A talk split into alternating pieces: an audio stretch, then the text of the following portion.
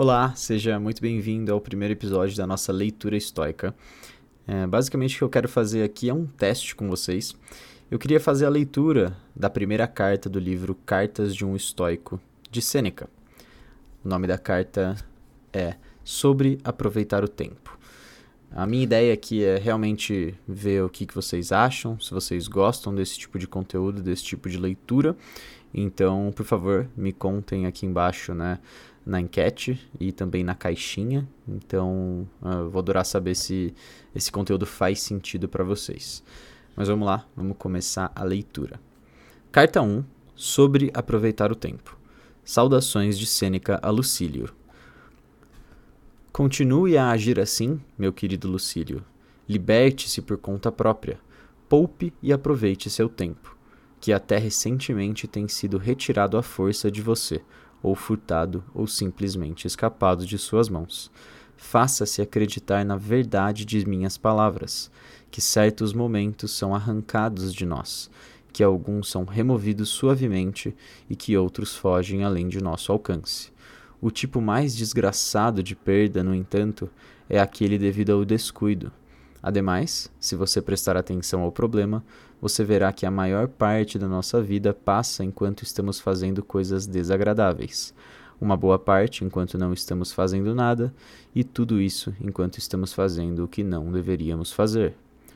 Qual homem você pode me mostrar que coloca algum valor em seu tempo, que dá o devido valor a cada dia, que entende que está morrendo diariamente? Pois estamos equivocados quando pensamos que a morte é coisa do futuro. A maior parte da morte já passou. Quaisquer anos atrás de nós já estão nas mãos da morte.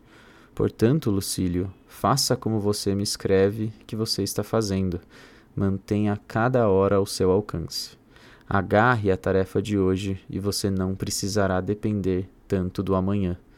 Enquanto estamos postergando, a vida corre. Nada, Lucílio, é nosso, exceto o tempo. A natureza nos deu o privilégio dessa única coisa, tão fugaz e escorregadia que qualquer um pode esbulhar tal posse. Que tolos esses mortais são!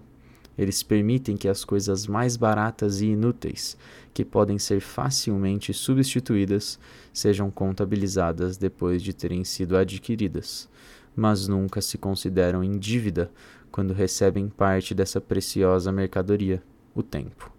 E, no entanto, o tempo é o único empréstimo que nem o mais agradecido destinatário pode pagar. Você pode desejar saber como eu, que prego a você, estou praticando.